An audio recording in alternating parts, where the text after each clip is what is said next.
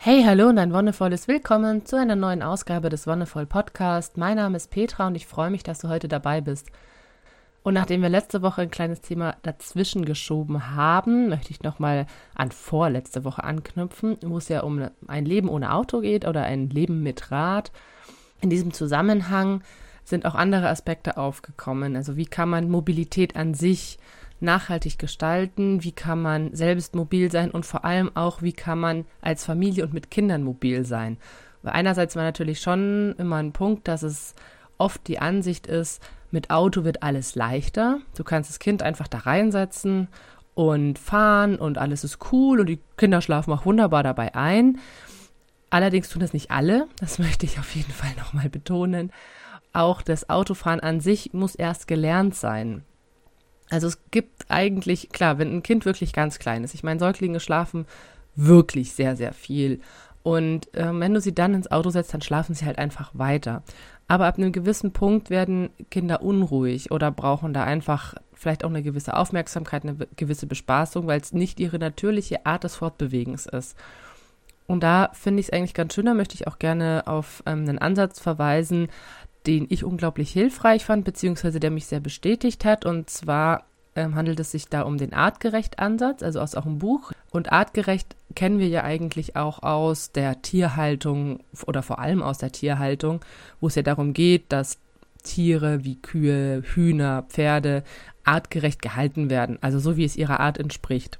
Aber kaum ein Mensch macht sich über seine eigene artgerechte Haltung Gedanken. Also was ist für uns Menschen eigentlich artgerecht? Und genau da setzt dieses Buch an oder dieser ganze Ansatz und versucht einfach evolutionsbiologisch dem nachzugehen und kann dadurch ganz viel aufdecken, warum auch viele Menschen unzufrieden sind, weil es eben nicht mehr ihrer Art entspricht. Und da gehört zum Beispiel auch der Aufenthalt in der Natur dazu. Das ist einfach was, was sich, wie ich schon erwähnt habe, über die letzten paar hundert Jahre entwickelt hat, dass der Mensch mehr und mehr sich in Häuser oder Gebäude zurückgezogen hat.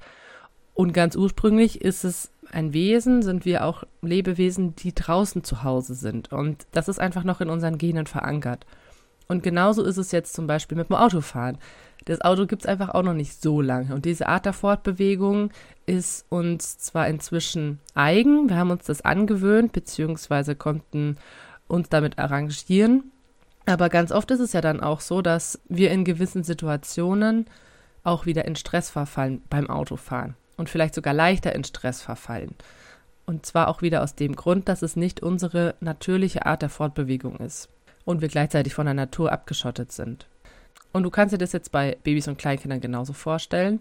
Für die noch viel mehr, weil die sich eben noch nicht so dran gewöhnen konnten. Das gleiche gilt auch für einen Kinderwagen. Also auch ein Kinderwagen ist noch nicht so alt, wenn man sich die ähm, Geschichte anschaut. Die ersten Kinderwägen gab es so im 19. Jahrhundert das sind ja auch im Endeffekt nur 200 Jahre, die wir jetzt den Luxus eines Kinderwagens haben. Aber auch hier evolutionsbiologisch zurückgeblickt wurden Kinder ja nicht die ganze Zeit irgendwie in Wägelchen rumkutschiert, sondern hauptsächlich und in erster Linie getragen.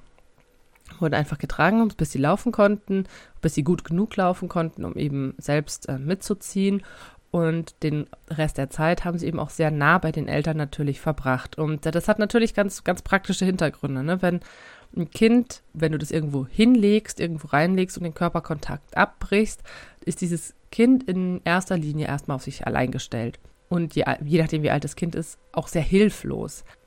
Das kann jetzt eben dazu führen, dass sich dieses Kind in der Situation nicht wohl fühlt. Fängt zu schreien an, fängt zu quengeln an, der Körperkontakt an sich zeigt dem Kind, okay, da ist jemand, ich werde gehalten, ich werde getragen, da wird um mich gesorgt.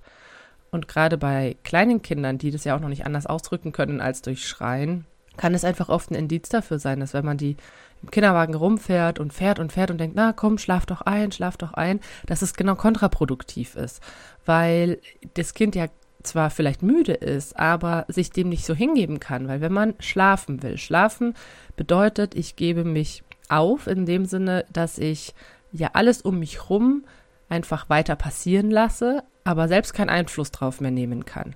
Ich lege mich auch nur dort zum Schlafen, wo ich mich sicher fühle, wo ich sicher sein kann, dass mir in den nächsten paar Stunden, die ich jetzt weg bin, nichts passiert. Und bei kleinen Kindern und Babys ist es halt so der Fall, dass die sich da nicht komplett reingeben können, wenn sie nicht die Nähe zu den Eltern spüren und auch nicht diesen Körperkontakt haben. Also da hilft es vielleicht, die Stimme zu hören. Bei manchen, bei vielen halt leider nicht. Und das hat auch natürlich damit zu tun, dass egal, wer du jetzt ob du laut sprichst oder leise, du kannst es einfach mal auf einem freien Feld ausprobieren. Wenn du wirklich einen großen, großen Platz hast, wo nichts ist, also hier zum Beispiel in Nürnberg gibt es ja das Exerzierfeld oder es gibt auch große Wiesen und wenn man da einfach mal ruft, wenn man eine ruhige Situation hat, wenn sonst nicht viel los ist und man sich mal 100, 200 Meter auseinanderstellt, dann kann man so laut rufen, dass es die andere Person noch hört. Und um zu Fuß 200 Meter zu überbrücken, braucht man auch schon eine gewisse Zeit. Und in der Zeit hat natürlich jetzt wieder ähm, evolutionsbiologisch gerechnet, der Säbelzahntiger dein Baby längst aufgefressen. Deswegen ist es, finde ich, ganz wichtig, sich darüber Gedanken zu machen, wie wir, wie wir mit uns umgehen, wie wir uns transportieren und vor allem natürlich auch in Bezug auf Elternschaft, wie wir unsere Babys transportieren und wie wir da mobil sind. Und ich sehe das als generelles gesellschaftliches Problem ein Stück weit, dass wir in einer sehr schnellen Gesellschaft leben, eine, die einfach auch sehr viel Schnelligkeit von uns erfordert. Wenn du dir vorstellst, wie viele Termine du so am Tag hast oder wie viele unterschiedliche Orte du am Tag besuchst und wenn du den Luxus hast, das alles zu Fuß zu gehen, dann bist du auf jeden Fall in einer sehr artgerechten Haltung, sage ich mal. Wenn du mit dem Fahrrad fährst, das Fahrrad ist natürlich auch jetzt nichts artgerechtes in dem Sinne, dass das eben ähm, vor 5000 Jahren jetzt noch nicht wirklich gegeben hat. Aber es gab andere Möglichkeiten, ne? also auch schon Kutschen oder sowas. Aber das große Problem ist, wie gesagt, dass unsere Gesellschaft zu schnelllebig ist. Wir von einem Termin zum anderen müssen und dabei große Distanzen zurücklegen. In Deutschland haben wir natürlich noch den Vorteil, wir können auch immer auf Bus oder Bahn ausweichen, aber das hindert ja nicht oder das ändert ja nicht die Tatsache, dass es generell zu viel für zu wenig Zeit ist. Das kannst du gerne mal ausprobieren, wenn du einen Tag hast, an dem du, sag ich mal, keine wichtigen Termine hast. Also das heißt, du hast einen Friseurtermin oder einen Zahnarzttermin, musst vielleicht eben dein Kind in den Kindergarten bringen und sonst ist nicht viel los. Ich lade dich wirklich ein, das mal versuchen zu Fuß zu bewältigen, auch einkaufen gehen oder so und dann mal zu gucken, wie viel Zeit es eigentlich in Anspruch nimmt. Und ich finde es natürlich ein super Luxus, dass wir die Zeit haben, dass wir schneller unterwegs sein können, um uns, um uns diese Wegzeit zu verkürzen. Aber es ist natürlich auch so, dass diese Zeit, die wir zu Fuß gehen, eigentlich eine sehr schöne Zeit für uns ist. Das Gehen kann was sehr Meditatives sein, das ist auch was Sportliches. Und viele Menschen sehen Gehen gar nicht mehr als, als Sport oder als Tätigkeit an, sondern als lästige Notwendigkeit. Oh, da muss ich jetzt zu Fuß hingehen, bla bla bla. Oh, da, da, da, muss man laufen. Und das finde ich auch wieder sehr problematisch.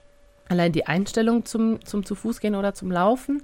Denn an und für sich ist es eben was sehr Positives, etwas, was deinen Körper einerseits aktiviert. Also gehen ist einfach eine gute Art, um deinen ganzen Körper zu aktivieren, um deinen ganzen Körper in Bewegung zu bringen, natürlich, und damit einfach auch Kreislauf, Lymphsystem und so weiter anzuregen. Und ich denke auch, ich habe jetzt leider nicht mehr recherchiert, ob es da Studien zu gibt, aber ich denke auch, dass es viele Krankheiten gäbe, die man einfach durch zu Fuß gehen lindern könnte. Also natürlich mal ganz abgesehen von Adipositas oder sowas, aber auch Krankheiten, die ähm, aufs Herz-Kreislauf-System sich niederschlagen oder eben auf äh, Magen-Darm. Gen ist auch super für Magen-Darm. Und alles andere ist ja damit immer in Verbindung. Das Gen ist eine sehr, sehr ganzheitliche Art, sich fortzubewegen. Deshalb ist mein Plädoyer immer ein bisschen versuchen, mehr zu Fuß zu gehen und weniger ähm, sich auf Auto, Bus oder Bahn zu stürzen, auch ab und zu mal das Fahrrad stehen zu lassen tatsächlich und auch diese Langsamkeit zu genießen. Und gerade wenn man Kinder hat, finde ich, ist es eine super Gelegenheit. Denn ganz ehrlich, ich finde es gibt nichts Schlimmeres, als wenn man ein Kind hat, sagen wir mal ein Baby, das noch unter einem Jahr ist. Es ist eine unglaublich extreme Zeit. Es ist eine ereignisreiche Zeit. Was im ersten Lebensjahr passiert, ist sowohl für die Eltern sehr prägend als auch für das Kind. Es entwickelt sehr, sehr viele Fähigkeiten vom wirklich hilflosen Würmchen, sag ich mal, das ähm, schreien und trinken und kacken kann, bis hin zu einem Kind, das vielleicht schon laufen kann. Also viele krabbeln, also die meisten krabbeln mit einem Jahr. Manche fangen auch schon an zu laufen, sind schon in einer Stück weit eigenen Mobilität Und alles dazwischen passiert auch. Vom Sitzen, vom Drehen, vom Rollen, vom vielleicht auch schon erste Wörter sprechen. Soziale Fähigkeiten. Und natürlich für uns als Eltern auch, wenn es unser erstes Kind ist, aber auch bei allen anderen kommen natürlich noch weitere Veränderungen dazu, wachsen wir ja in diesem ersten Jahr überhaupt erst in diese Rolle der Eltern hinein. Wenn ich vorher keine Kinder hatte oder auch vielleicht wenig Kontakt zu anderen Kindern, muss ich mich dann natürlich erstmal selber finden. Und wenn ich mir nicht die Zeit nehme, mich auch darüber mal auseinanderzusetzen oder mir darüber Gedanken zu machen, wie ich denn mein Elternsein gestalten will, dann bin ich vielleicht auch viel öfter im Zweifel, uh, mache ich jetzt alles richtig? Ähm, kann man das so machen? Muss ich mich da jetzt vielleicht irgendwie anders verhalten? Und wenn man sich wirklich die Zeit nimmt, gerade dieses erste Jahr, in meiner Ansicht sogar die ersten zwei Jahre, dass man Zeit für sich, fürs Kind, für die Familie hat und die auch wirklich lebt. Und da sollte man so wenig Hetzerei und Stress wie möglich haben. Und ich weiß, dass es auch wieder gesellschaftlich bedingt ist, dass eben viele schon relativ früh wieder zum Arbeiten anfangen.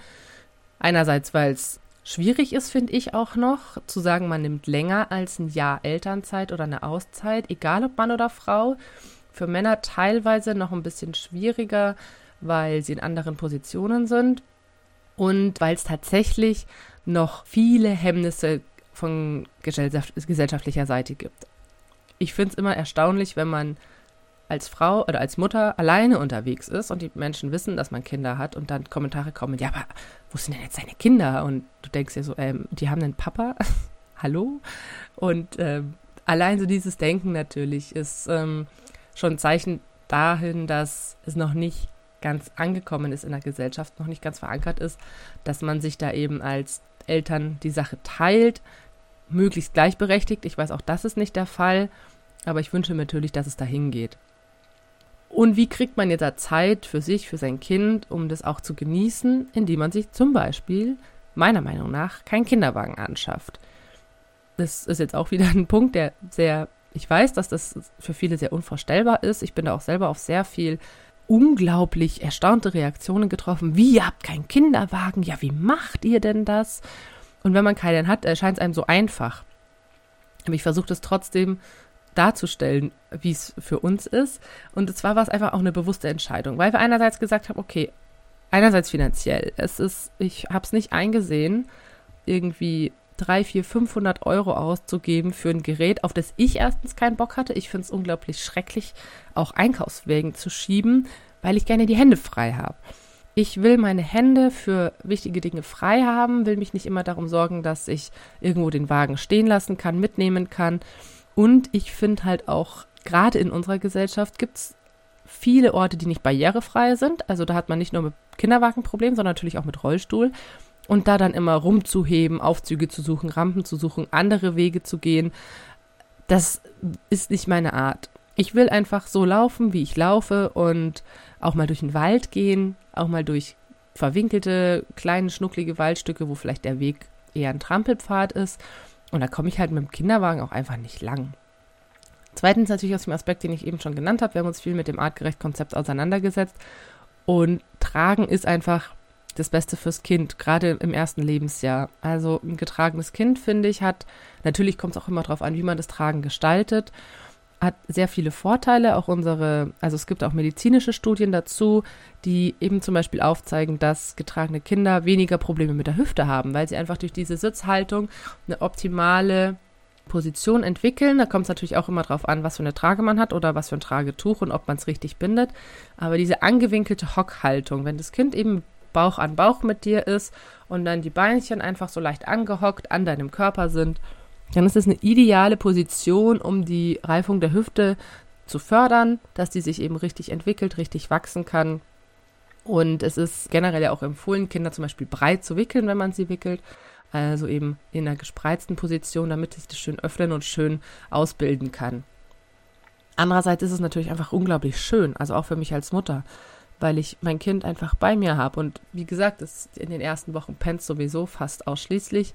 Und dann hast du es einfach am Körper, weißt, wo es ist. Es ist auch von der Temperatur her meistens ein bisschen besser, weil oft hat man ja das Problem, wenn man im Kinderwagen unterwegs ist, also habe ich jetzt auch ähm, schon oft mitbekommen, dass man auch irgendwie tausend Wechselklamotten dabei hat, weil wenn es dann mal kälter wird, wenn es dann mal wärmer wird. Und das Schöne am, am, an der Trage oder an, an einem Tragetuch ist halt, du ziehst das Kind relativ leicht an und dann kommen Schichten über dich und das Kind drüber, so wie du das empfindest weil dein Empfinden sich halt dann auch ganz gut mit dem des Kindes deckt. Das Kind hat sowieso ein bisschen wärmer natürlich, da braucht es ein bisschen wärmer, aber dadurch, dass es an deinem Körper dran ist und dadurch, dass das Tragetuch oder die Trage ums Kind rum ist, hat es schon eine gewisse Isolation und eine gewisse Wärmung und dann kannst du ganz nach deinem eigenen Empfinden gehen und brauchst dich da nicht groß fragen, uh, ist ihm vielleicht zu kalt oder zu warm oder passt irgendwas anderes nicht. Da guckst du einfach, wie es dir geht. Und dazu kommt natürlich auch, dass wir in Marburg gewohnt haben, als unser erstes Kind kam. Und da gibt es einfach gefühlt 5 Milliarden Treppen. Das ist auch wieder so ein Punkt mit dem Kinderwagen einfach unglaublich ätzend. Wenn ich jetzt sage, okay, ja, aber wie ist es denn, wenn ich jetzt mit dem Kind einkaufen gehe, dann ist es doch super praktisch, dass ich einen Kinderwagen habe. Und ja, das ist es natürlich, auf jeden Fall super praktisch. Aber auch in Marburg war da das Problem, dass es viele Treppen gab.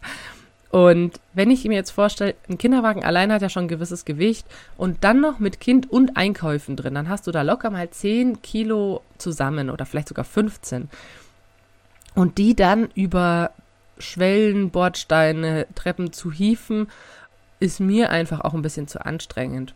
Ich habe schon mal in einer anderen Folge erwähnt, dass ich mir immer diesen Luxus rausnehme, da sage ich mal, hm, wenn man es so bezeichnen kann, dorthin zu ziehen, wo ich relativ kurze Wege auch zum Einkaufen habe. Also ich brauche jetzt keinen Großeinkauf machen, dann schnappe ich mir Kind nach vorne, Rucksack nach hinten oder wenn man zu zweit ist, eine Person nimmt das Kind, andere nimmt einen Rucksack und zack, fertig ist man einkaufen gegangen und war so mobil, wie als wäre man ganz normal zu Fuß unterwegs. Und ein anderer Punkt ist natürlich auch, dass diese Nutzungsdauer der Kinderwegen unglaublich kurz ist. Es gibt welche natürlich, wo man dann aus dieser Schale noch einen Buggy machen kann, die ein bisschen länger dann halten. Wo ich allerdings halt dann sage, okay, wir hatten ja dann auch irgendwann einen Fahrradanhänger. Theoretisch kann man Babys auch mit acht Wochen im Fahrradanhänger transportieren, wenn man die entsprechende Hängematte oder Babyschale hat. Wir hatten uns dann auch tatsächlich, uns unser zweites Kind kam, weil wir schon den Hänger hatten, auch noch so eine Schale zugelegt, sind aber auch wenig damit unterwegs gewesen, weil es trotzdem immer noch diese Distanz ist diese Distanz zwischen Mutter und Kind oder zwischen Vater und Kind, die dem Kind unheimlich sein kann und die eben eine gewisse Unsicherheit auch beim Kind auslöst, was ich auch gemerkt habe. Also meine Kinder fahren auch viel lieber immer noch, ich meine, die sind jetzt zwei und vier, die fahren immer noch viel lieber in den Sitzen am Fahrrad, weil sie da auch Kontakt mit mir haben, weil sie Kontakt mit mir aufnehmen können, mich berühren können, mit mir reden können, viel besser, als wenn sie eben im Hänger sitzen. Und natürlich, genau, diese kurze Nutzungsdauer, wollte ich noch ansprechen, da gibt es natürlich dann den Vorteil, dass man auch gebraucht gute Sachen kaufen kann, was finde ich auch immer noch viel zu wenig gemacht wird. Aber falls du dich für einen Kinderwagen entscheidest, und ich verteufel es auch nicht total, also ich sage, es gibt eben Situationen, in denen das vollkommen okay ist. Aber was ich nicht verstehen kann, ist, warum man 500 Euro für einen Kinderwagen ausgibt und dann 100 Euro für ein gutes Tragetuch oder eine Trage nicht auch noch mit drin sind. Denn wenn man schon sagt, okay, ich brauche einen Kinderwagen, weil mir das Tragen irgendwann einfach zu sehr auf dem Rücken geht oder weil ich eben längere Wege zum Einkaufen habe und das nicht so lange tragen kann oder will, wo liegt dann das Problem zu sagen, ich nehme mir noch ein, eine Manduka oder ein Tragetuch oder ein Ergo-Baby mit dazu? Auch die kann man gut gebraucht kaufen, teilweise für 30, 40, 50 Euro. Und dann hat man erstens den Vorteil zu sagen, wenn das Kind wirklich unruhig wird und schreit, kann ich es jederzeit an mich binden. Ich kann es jederzeit tragen.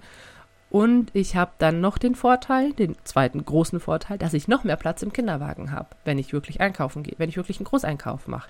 Dann kann ich ja da, wo das Kind eigentlich liegt, noch viel, viel mehr Einkäufe reintun. Dass es aber funktionieren kann, finde ich, hängt auch ganz arg von der Familiensituation ab. Wie gesagt, wir hatten immer den Vorteil, dass sowohl mein Mann als, als auch ich viel Zeit für die Kinder hatten, uns beide viel Zeit genommen haben und dadurch man auch nicht alleine mit den Kindern unterwegs ist oder ähm, auch komplett auf sich allein gestellt ist. Wenn man jetzt natürlich, ich sag mal, das dritte Kind kommt und man ist mehr oder weniger alleinerziehend, also ich sag auch immer alleinerziehend zu Paaren, wo dann ein Partner oder die Partnerin 40 Stunden oder mehr arbeitet und die andere eben allein daheim ist, weil meiner Meinung nach ist es trotzdem alleinerziehend. Und bei solchen Menschen kann ich das unglaublich gut nachvollziehen, dass die, gerade wenn die anderen beiden Kinder auch noch nicht so groß sind, einen Kinderwagen einfach brauchen, um zum Beispiel noch so ein Board dran zu machen oder um äh, wenn das andere Kind jetzt schon quengelig ist und getragen werden will, zwei Kinder tragen geht, ist aber wirklich anstrengend, habe ich auch schon gemacht, aber da braucht man halt wirklich noch eine gute Konstitution für.